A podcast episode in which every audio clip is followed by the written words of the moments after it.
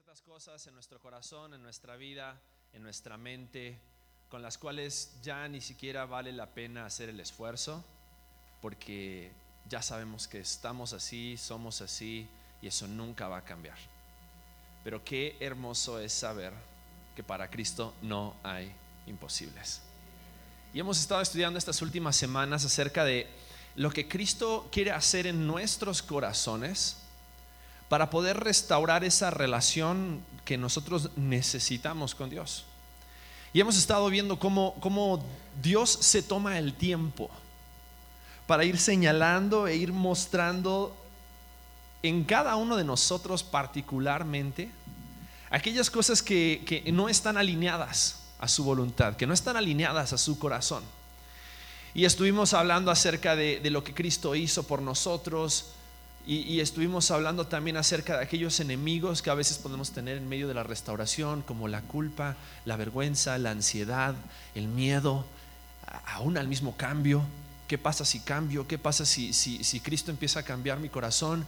Y es como que es que todo el mundo se va a dar cuenta, que bueno, todo el mundo necesitamos ver ese cambio en ti y en mí para poder de esa manera también poder seguir creciendo, seguir siendo restaurados en Cristo. Pero estas próximas dos semanas vamos a estar hablando específicamente acerca de cómo Cristo quiere restaurar también nuestras relaciones.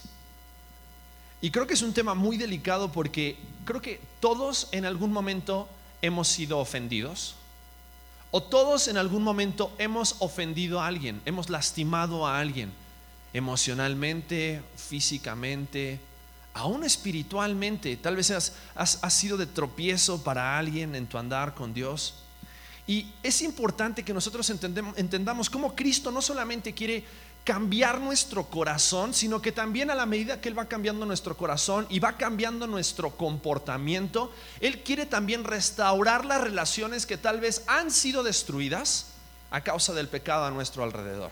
Porque estoy seguro que todos tenemos alguna relación que ha sido herida o destruida a causa del pecado y de lo dañado que está nuestro corazón, lo dañada que están nuestras vidas. Entonces hoy vamos a estar hablando, vamos a dividirlo en dos.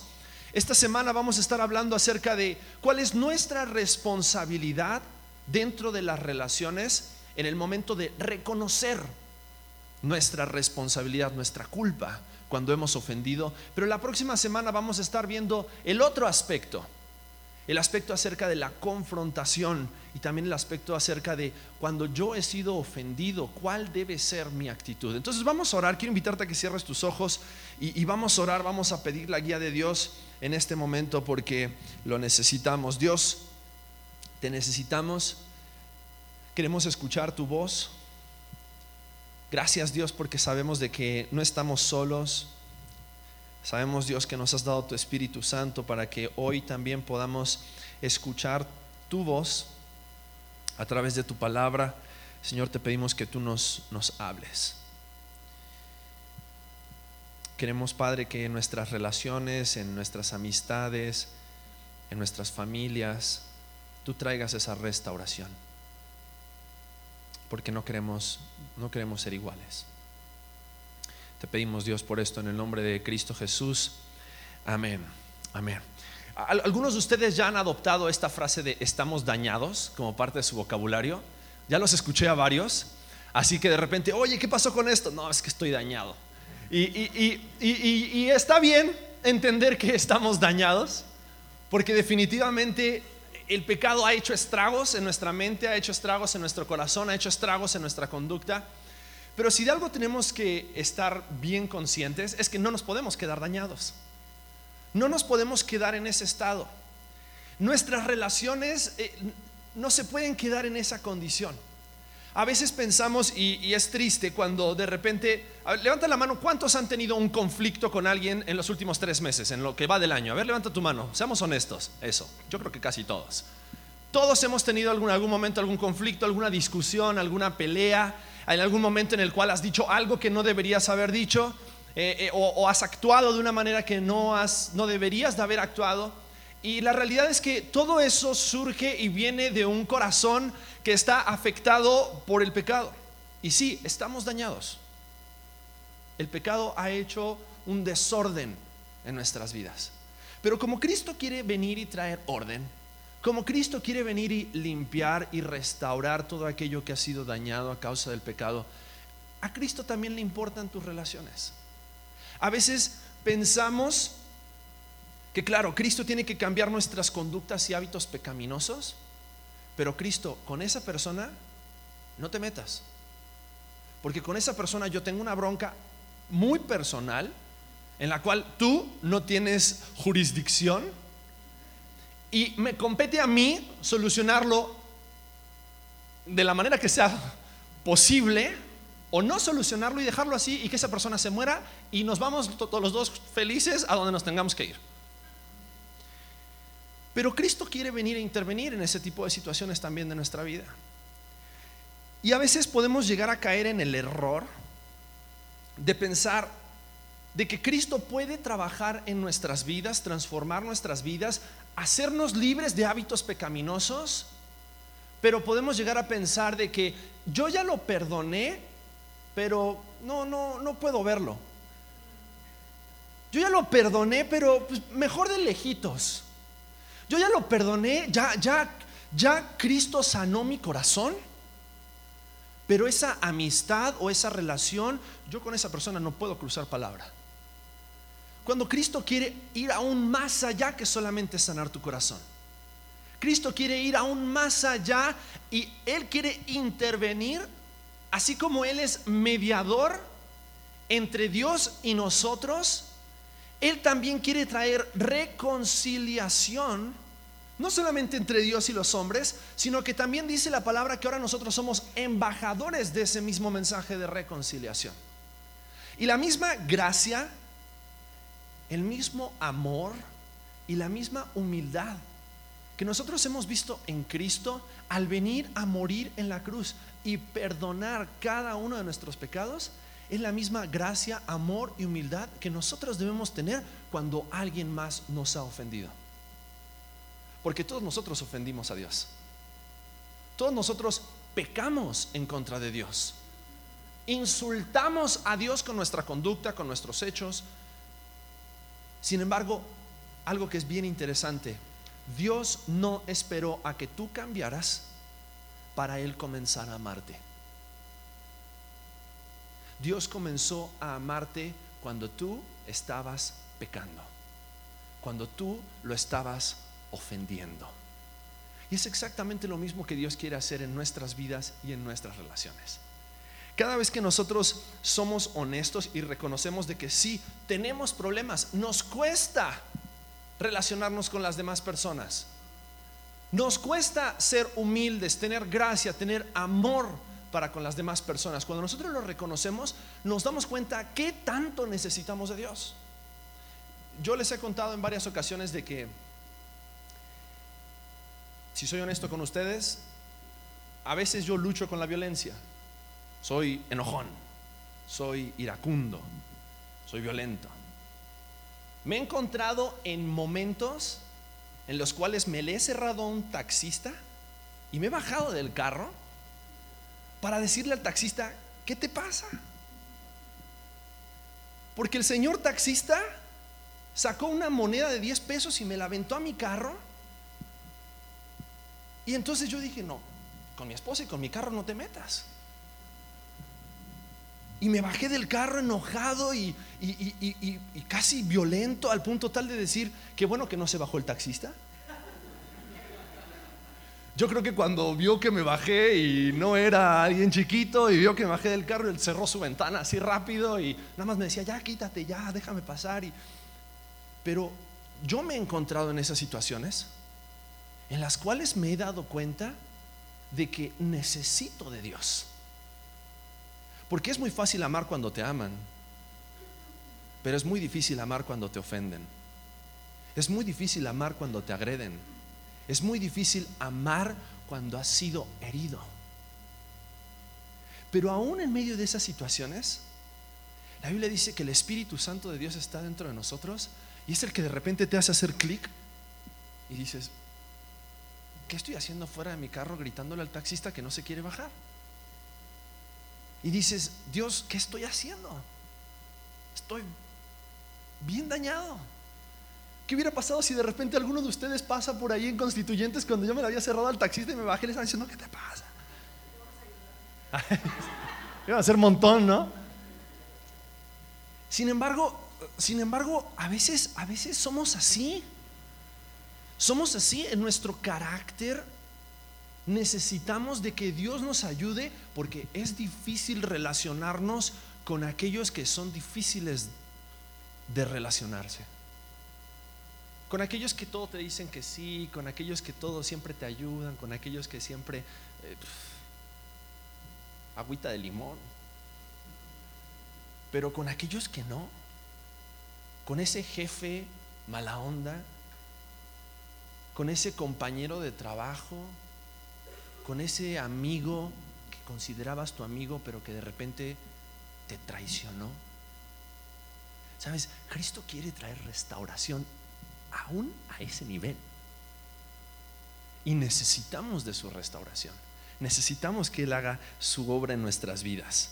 Debemos entender cuán abundantemente hemos sido amados por Dios. Porque dice que estando en nuestras rebeliones, estando en medio de nuestras transgresiones, Cristo vino a este mundo a morir por ti y por mí. O sea, piensa en lo más horrible, lo más dañino, lo más sucio que tal vez has hecho. Y aún Cristo sabiendo que tú haciendo eso lo estabas ofendiendo directamente a Él.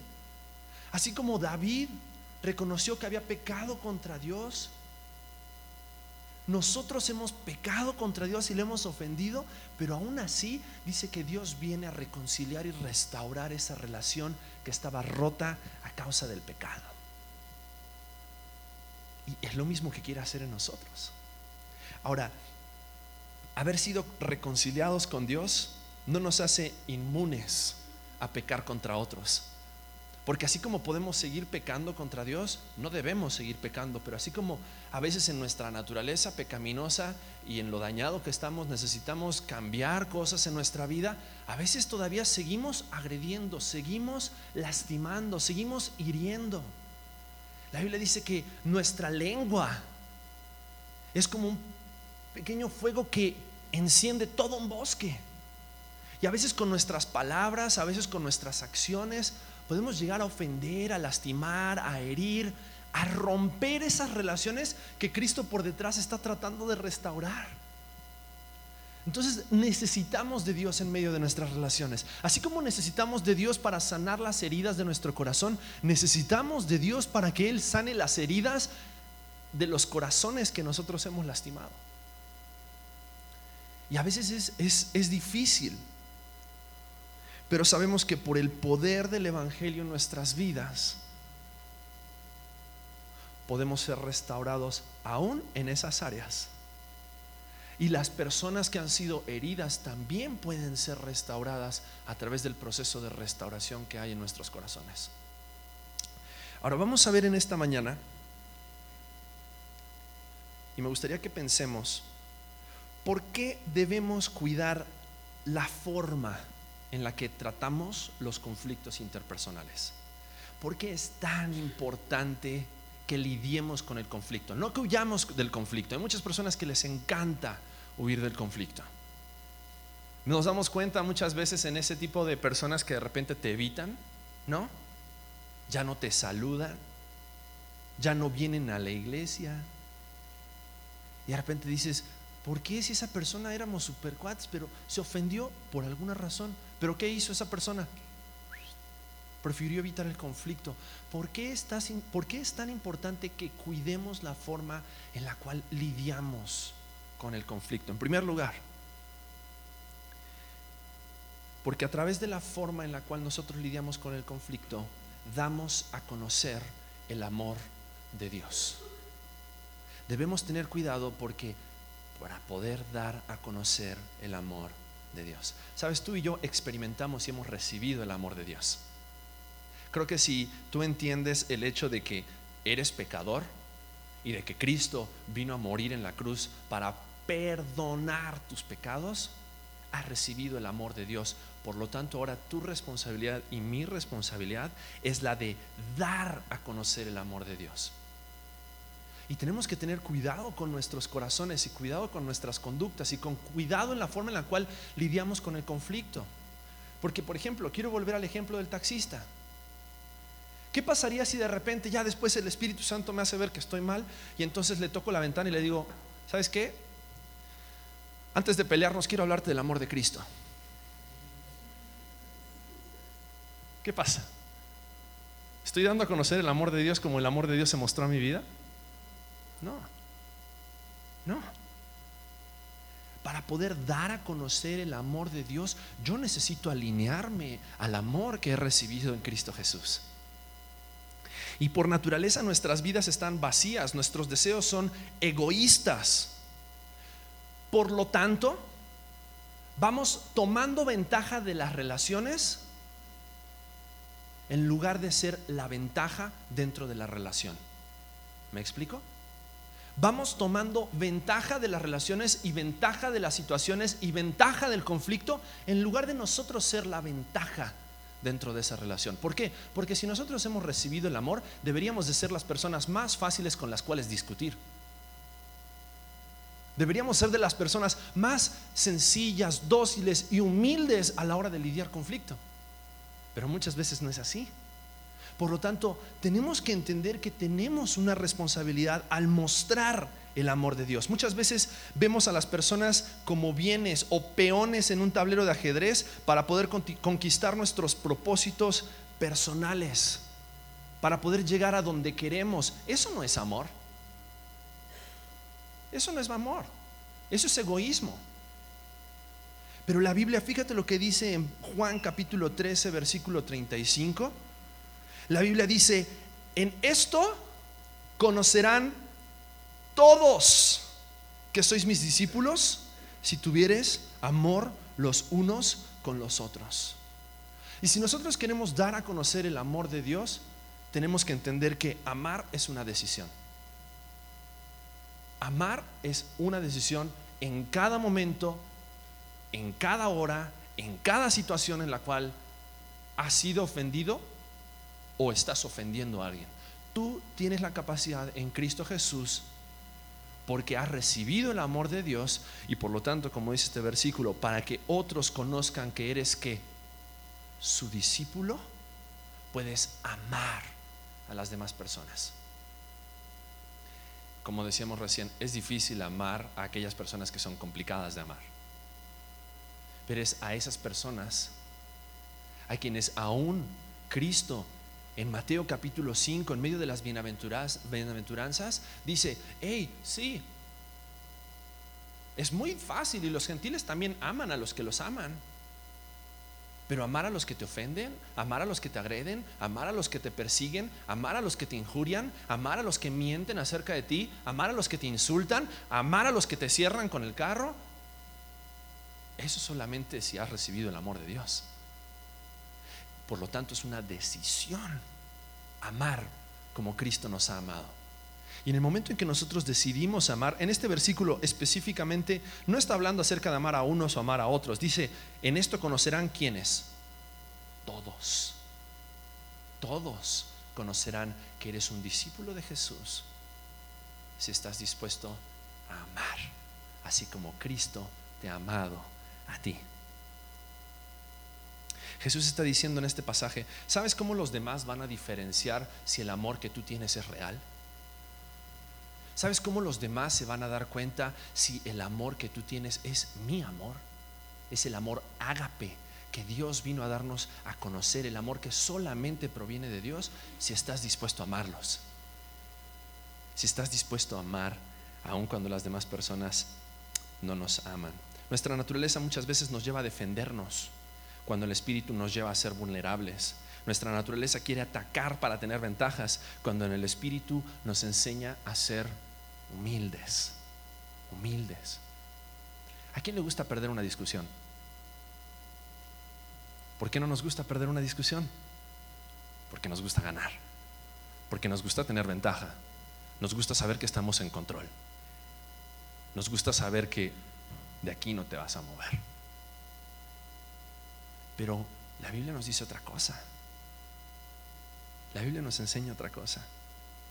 La misma realidad del amor que hemos recibido de Dios es el amor que debemos estar dispuestos a dar.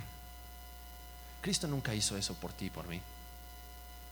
Cristo nunca te dijo, hey, debes dejar de pecar para que yo comience a amarte. Debes dejar de ofenderme para yo comenzar a amarte. Debes de cambiar tu forma. No. ¿Cuándo comenzó Cristo a amarnos? Cuando estábamos en lo más profundo y sucio de nuestros pecados. Por lo tanto, nuestra actitud hacia las demás personas siempre tiene que ser de amor. Pero ¿cómo? La Biblia dice que el amor, así como la paz, así como la paciencia, así como el gozo, son frutos del Espíritu Santo. Por lo tanto, así como amar es una decisión, amar también es el resultado de una comunión con Dios.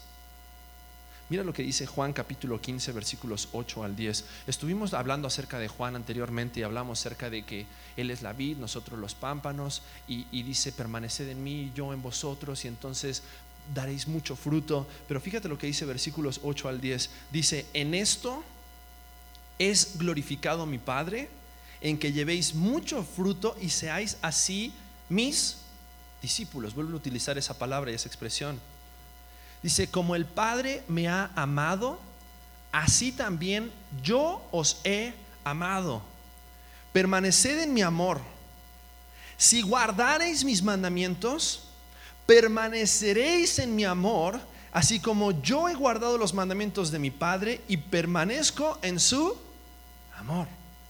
Y primera de Juan capítulo 4 versículos 9 al 11 dice, en esto se mostró el amor de Dios para con nosotros en, que Dios envió a su Hijo unigénito al mundo para que vivamos por Él. Y en esto consiste el amor. No en que nosotros hayamos amado a Dios, sino en que Él nos amó a nosotros y envió a su Hijo en propiciación por nuestros pecados. Amados, si Dios nos ha amado así, debemos también nosotros amarnos unos a otros. Entonces tenemos excusa para no amar a alguien que nos ofende. No, no hay excusa. Es una decisión, pero también es un resultado, como dice el versículo de Juan capítulo 15, de conocer sus mandamientos. Es el resultado de estar conectado a la vid, es el resultado de estar en una comunión con Dios. Y déjame serte bien sincero. Esas veces cuando yo me doy cuenta de que mi carácter podrido sale a la luz, es porque tal vez en ese día yo no pasé el tiempo requerido con Dios para poder experimentar y conocer más de su amor. Por lo tanto, mi carácter, en lugar de reflejar el amor de Dios, ¿qué va a reflejar? Lo sucio de mi corazón necesitamos de su amor para entonces poder mostrar el amor que hemos recibido de parte de Dios. Pero necesitamos también de esa comunión con Dios para poder tomar la decisión de amar. Cuando nosotros caminamos con Jesús de cerca, entenderemos mejor la manera en la que Él nos ama. ¿Por qué? Porque después de explicar a sus discípulos de que debían de estar conectados a Él, es cuando Jesús les dice, ok, si ustedes están conectados a mí, entonces van a poder amar así como yo soy amado por el Padre y así como yo he venido a demostrar el amor del Padre, ahora ustedes tienen la capacidad de ir y demostrar el amor que el Padre tiene para con el mundo. Es, es, es una cadena lógica que se va dando si has recibido el amor de Dios, si has experimentado el poder y el amor de Dios. El fruto de estar en una comunión constante con Jesús será que aprenderemos a amar como Él ama al Padre y como el Padre amó al mundo. E, e, es un amor que a veces no llegamos a entender. A veces no llegamos a entender cuando la persona, cuando nos compartieron del Evangelio, nos dijeron, Cristo te ama, Cristo murió por ti. ¿Lo entendiste en un momento, en un comienzo? ¿O dijiste, ¿cómo, cómo Dios me va a amar a mí? Si yo he pecado, si yo he ido en contra de su voluntad. Pero es el mismo amor que hemos recibido para amar a otros. Por lo tanto, tenemos la oportunidad en nuestras manos de rectificar nuestras relaciones y reconciliarnos en medio de nuestras relaciones. ¿Por qué? Porque en Cristo tenemos la capacidad, el poder y el amor para amar a aquellos que aún nos ofenden. Necesitamos entender ese concepto del amor. Es poderosísimo. Porque es difícil discutir con una persona que en lugar de querer pelear quiere amarte. ¿O no? Es difícil discutir con una persona que no discute. Es difícil discutir con una persona que, no quiere sacar ventaja de la discusión. Porque esa persona ha entendido que antes que discutir, tiene que amar. Antes que pelear y buscar su propio bien, su propia ventaja, su propio eh, deseo egoísta, tiene que estar dispuesto a amar como Cristo nos amó. Está difícil pero es posible. Tú no puedes, Dios sí puede. Y eso es parte del trabajo que Dios quiere hacer en nuestras vidas. Necesitamos entonces cuidar la forma en la que tratamos los conflictos interpersonales para dar a conocer el amor de Dios. Pero también debemos cuidarlo porque para poder crecer en humildad y para poder aprender a reconocer nuestros errores para poder aprender a reconocer cuando hemos herido, cuando hemos lastimado, cuando hemos ofendido, cuando hemos pecado. No hay nada más vergonzoso que ver a una persona que no se quiera ser responsable de lo que ha hecho. Y entra en una actitud de niño de primaria de yo no fui, fue él. Les quiero contar una historia. Hay un amigo aquí presente que se llama David. Está allá en el fondo. ¿Se acuerdan esa vez que les conté del interruptor de electricidad, que alguien puso plastilina y después todos le fuimos embarrando? Bueno, con David hicimos muchas travesuras de chicos. Pero en una ocasión estábamos aventando piedras en Bernal, en el campamento de Palabra de Vida, y estábamos viendo a ver quién hacía más zapitos. Con David todo fue siempre una competencia. Siempre era a ver, a ver quién a ver quién metía más goles, a ver quién tenía más novias, a ver quién, todo, siempre era toda una competencia. Y en esa ocasión estábamos compitiendo a ver quién hacía más zapitos con las piedras. Y entonces estábamos aventando piedras y de repente yo bajo de la lagunita donde estábamos, era un bordo ahí en Bernal, yo bajo del bordo a recoger una piedra que yo dije, wow, si esta piedra la agarro voy a hacer, va a cruzar todo el bordo haciendo zapitos. Y cuando me agacho a agarrar la piedra y me levanto, de repente nada más siento ¡pum! Y escucho un en mi oído, así quedé noqueado del piedrazo. Claro, David estaba arriba, en la parte de arriba del bordo. Yo me agacho a, a buscar la piedra y cuando me levanto, pues claro, la piedra venía así, ni modo que la piedra me esquivara. ¿No? Difícil, está difícil. Entonces, claro, en ese momento empieza la discusión. Y claro, yo decía, no, David me tiró la piedra. Y David decía, no, tú te pusiste en el camino de la piedra. Y generalmente, cuando estamos en una situación de conflicto y cuando te han lastimado, tu actitud nunca va a ser de reconocer, sí, yo tuve la culpa por ir a meter mi cabeza en medio del camino de tu piedra. Yo tuve la culpa por ir y hacer tal o cual cosa que causó tal vez que tú te enojaras, que tú te enfurecieras, que tú te ofendieras. Generalmente, ¿qué es lo que buscamos? Que la otra persona sea responsable. Que la otra persona tenga la culpa. Y muchas veces en nuestra vida, en nuestras relaciones, en nuestros conflictos, nos cuesta ser humildes y reconocer, sí, ¿sabes qué? Yo tuve la culpa. No es cuestión de que si tú te paraste en medio, es cuestión de que fue mi culpa. No es cuestión de que tú lanzaste primero la piedra, no, fue mi culpa. Nos cuesta reconocer cuando somos responsables y eso es por falta de humildad. Decíamos recién, nos encanta tener ventaja, nos encanta tener control, nos encanta que, que las demás personas sufran, pero nosotros no. Por lo tanto, nos cuesta reconocer cuando somos responsables, pero en Cristo, ¿en Cristo es igual? O en Cristo tenemos que estar dispuestos a humillarnos y reconocer cuando hemos ofendido, reconocer cuando somos responsables. La realidad es que muy pocas veces nos vamos a ser responsables de las cosas que hacemos.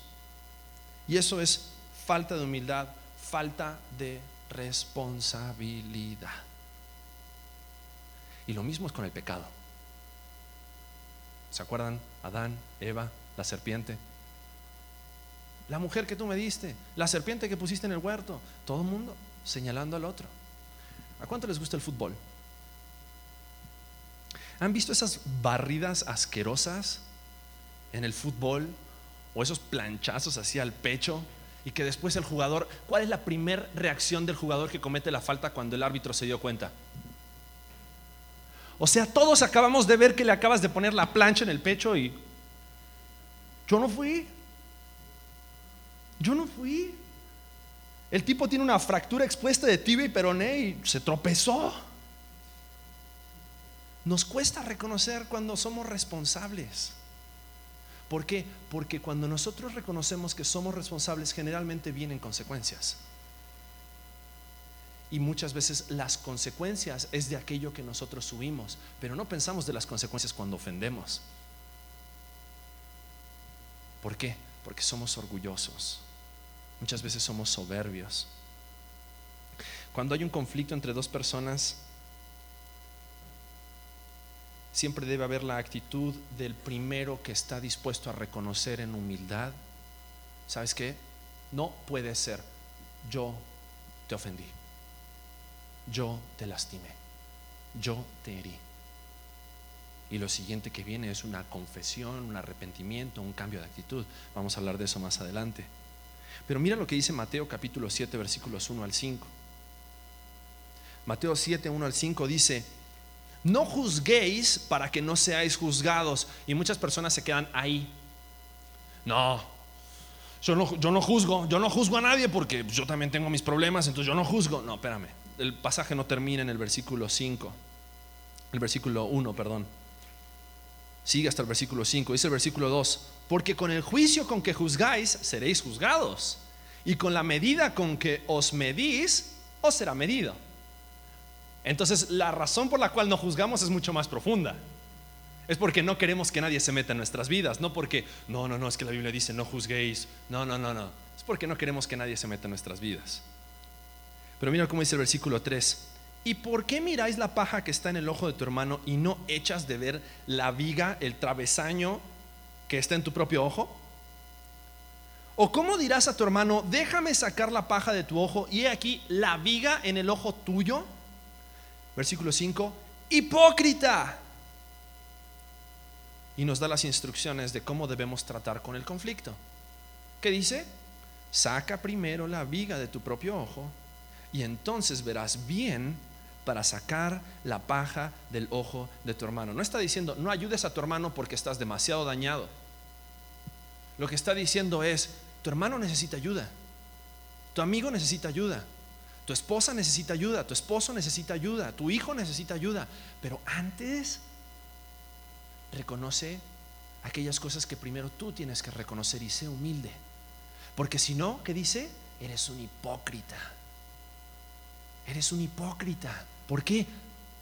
Porque no estás dispuesto a reconocer y a humillarte y decir, yo soy responsable del daño que te causé. Entonces es necesario. Números capítulo 5, versículos 5 al 7, mira cómo dice. Además, habló Jehová a Moisés diciendo, en medio de la ley, dice, di a los hijos de Israel, el hombre o la mujer que cometiera alguno de todos los pecados con que a los hombres prevarican contra Jehová y delinquen, aquella persona confesará el pecado que cometió y ¿qué hará? Compensará enteramente el daño y añadirá sobre ello la quinta parte y lo dará a aquel contra quien pecó. O sea, la palabra de Dios es muy clara cuando nos dice, no puedes dejar las cosas así. Si te han ofendido, si has ofendido, no puedes dejar las cosas así. Es necesario que seas humilde y reconozcas. Si has ofendido a alguien, es necesario que agaches la cabeza y digas, sí, yo fui quien te hirió. Sí, yo fui quien dijo eso. Sí, yo fui quien te ofendió. Pero ¿cómo nos gusta aventar la piedra y esconder la mano? La Biblia nos enseña, hey, ahora en Cristo ya no es así. Ahora en Cristo tenemos la capacidad de ser humildes y reconocer. Es nuestra responsabilidad cuando hemos ofendido, lastimado, pecado en contra de alguien, reconocer, ser humildes y buscar restituir el daño.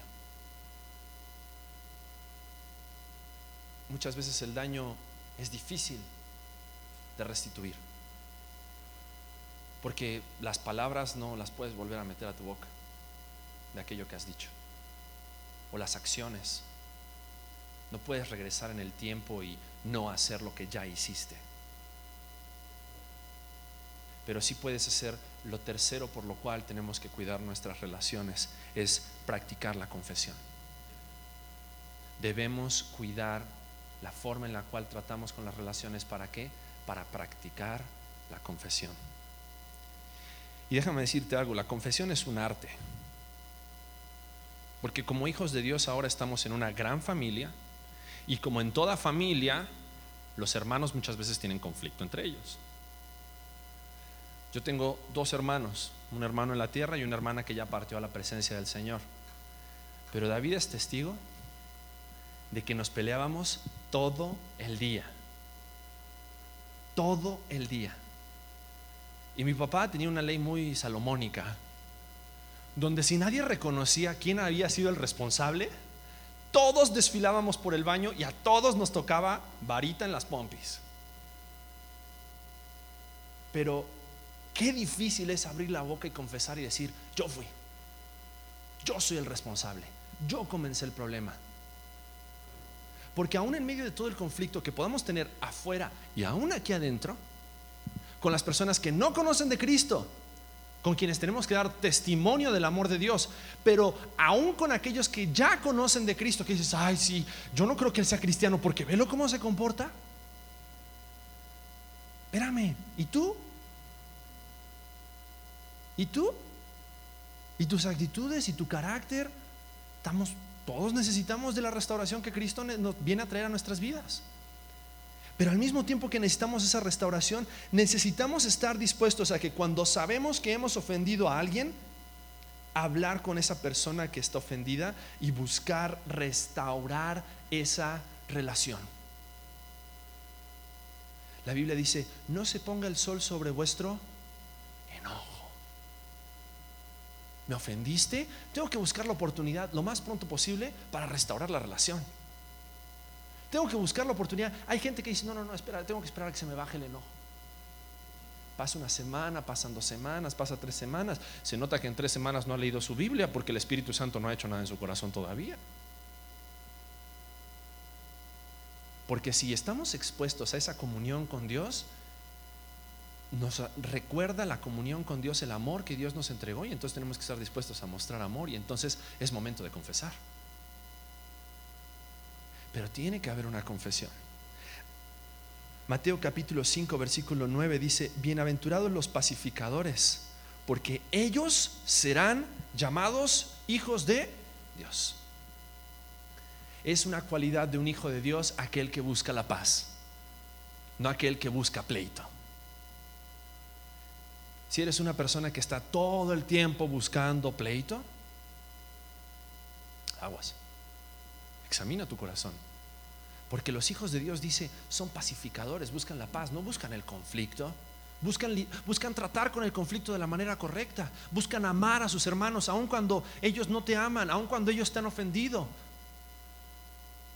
Buscan practicar la confesión. ¿Por qué? Para poder realmente hallar paz. Y déjame decirte algunas cosas en las cuales tiene que estar basada la confesión. ¿Cómo debe ser una verdadera confesión? Siete cosas van a aparecer en la pantalla. Primero, habla con las personas involucradas. No necesitas ir a un confesionario, ni necesitas ir con tu mejor amigo. La primera persona con la cual tienes que confesar tu ofensa es con la persona que esté involucrada. Si no, lo que estás haciendo es estás murmurando y estás haciendo chisme. Habla con las personas involucradas. Segundo, evita las excusas. Si tal vez te ofendí, perdóname. No, no, no. Ya sabes que la persona está ofendida. Pero si tú no hubieses hecho, no, no, no, no pongas excusas. Ya lo ofendiste, ahora confiesa y pide perdón. Tal vez, no. Evita las excusas. Tercero, admite específicamente. Yo sé que debe haber, eh, debe haber algo que yo hice que te ofendió. Habla específicamente. Yo sé que te ofendiste porque dije esto. Yo sé que te lastimé porque hice esto. Admite específicamente aquello que has hecho. Cuarto, reconoce tu ofensa. Reconoce que lo que hiciste, sí, yo hablé en contra de ti y lo que hice te ofendió, te lastimó, te hirió. Reconoce tu ofensa. Quinto, acepta las consecuencias. No siempre las consecuencias van a ser de que vas a ser amiguis para siempre de nuevo con esa persona. Capaz que la relación la relación va a necesitar tiempo. Capaz que la confianza va a necesitar volver a construirse. Tienes que estar dispuesto a aceptar las consecuencias. De cualquiera que haya sido tu ofensa contra la ley o contra tu hermano, acepta las consecuencias. Sexto, cambia tu comportamiento. No te quedes igual no lo vuelvas a hacer. Si ya sabes que a las personas les ofende cuando los tratas de cierta manera, no lo vuelvas a hacer. Cambia tu comportamiento. Y séptimo, pide perdón, no disculpas. Pide perdón. No es un con permiso que ahí voy. Es un te ofendí, te lastimé, perdóname. Perdóname. Yo sé que te herí yo sé que pequé contra ti. Yo sé que dije algo que no tendría que haber dicho. Yo sé que te traté de una manera que no te tendría que haber tratado. Ahora, paréntesis. Hay que diferenciar los caprichos de las ofensas. ¿Es necesario que lo explique? Muchas veces hay gente que es que me ofendí porque no me saludó. Pues, ni que fueras el centro del universo. Hay que separar caprichos de ofensas. Muchas veces estamos mucho más susceptibles porque deseamos la atención o deseamos egoístamente que las demás personas nos traten como nosotros queremos ser tratados y no pensamos cómo las demás personas también les gusta que nosotros los tratemos. Y es necesario separar eso, capricho de ofensa. Una cosa es una persona que te agredió o pecó contra ti y por lo tanto te ofendió. Y otra cosa es el descuido de alguien que pasó sin saludarte. Es que estoy ofendido. No, espérame, no estás ofendido, estás haciendo capricho. Pero ante todo eso, aún en medio de todo eso, debe estar el amor. Porque cuando el amor de Cristo llena nuestros corazones, nosotros estamos dispuestos, aún con aquellas personas ofendidas o con aquellos que hemos ofendido, estamos dispuestos a pedir perdón. Perdón. Romanos capítulo 12, versículo 18, y con este pasaje terminamos. Si es posible, dice Romanos 12, 18, en cuanto dependa de vosotros, estad en paz con quienes? ¿Con los que te caen bien? ¿Con quiénes? Todos los hombres, todos los hombres.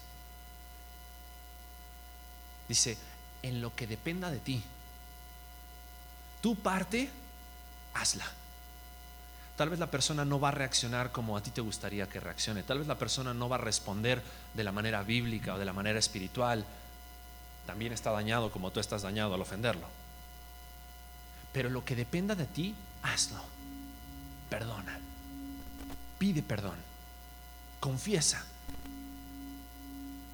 Deja que Cristo moldee tu carácter. Sabes, yo estoy seguro que muchas veces nuestras relaciones interpersonales no son lo que Dios quiere que sean porque nosotros no permitimos que Dios se meta en esa área de nuestras vidas. Porque sentimos que esa área es privada. Pero Cristo quiere obrar en eso. Cristo quiere restaurar nuestras relaciones. Cristo quiere que nosotros comencemos a tomar pasos para hacernos responsables de aquellos a quienes hemos ofendido, aquellos a quienes hemos lastimado, y Cristo quiere que pidamos perdón. No, Dios ya me perdonó. Dios ya me perdonó, así que voy a dejar la situación así como está. No, no, no, no. Cristo quiere intervenir en esa relación rota, destruida por el pecado. Y Él la quiere restaurar. Todos necesitamos.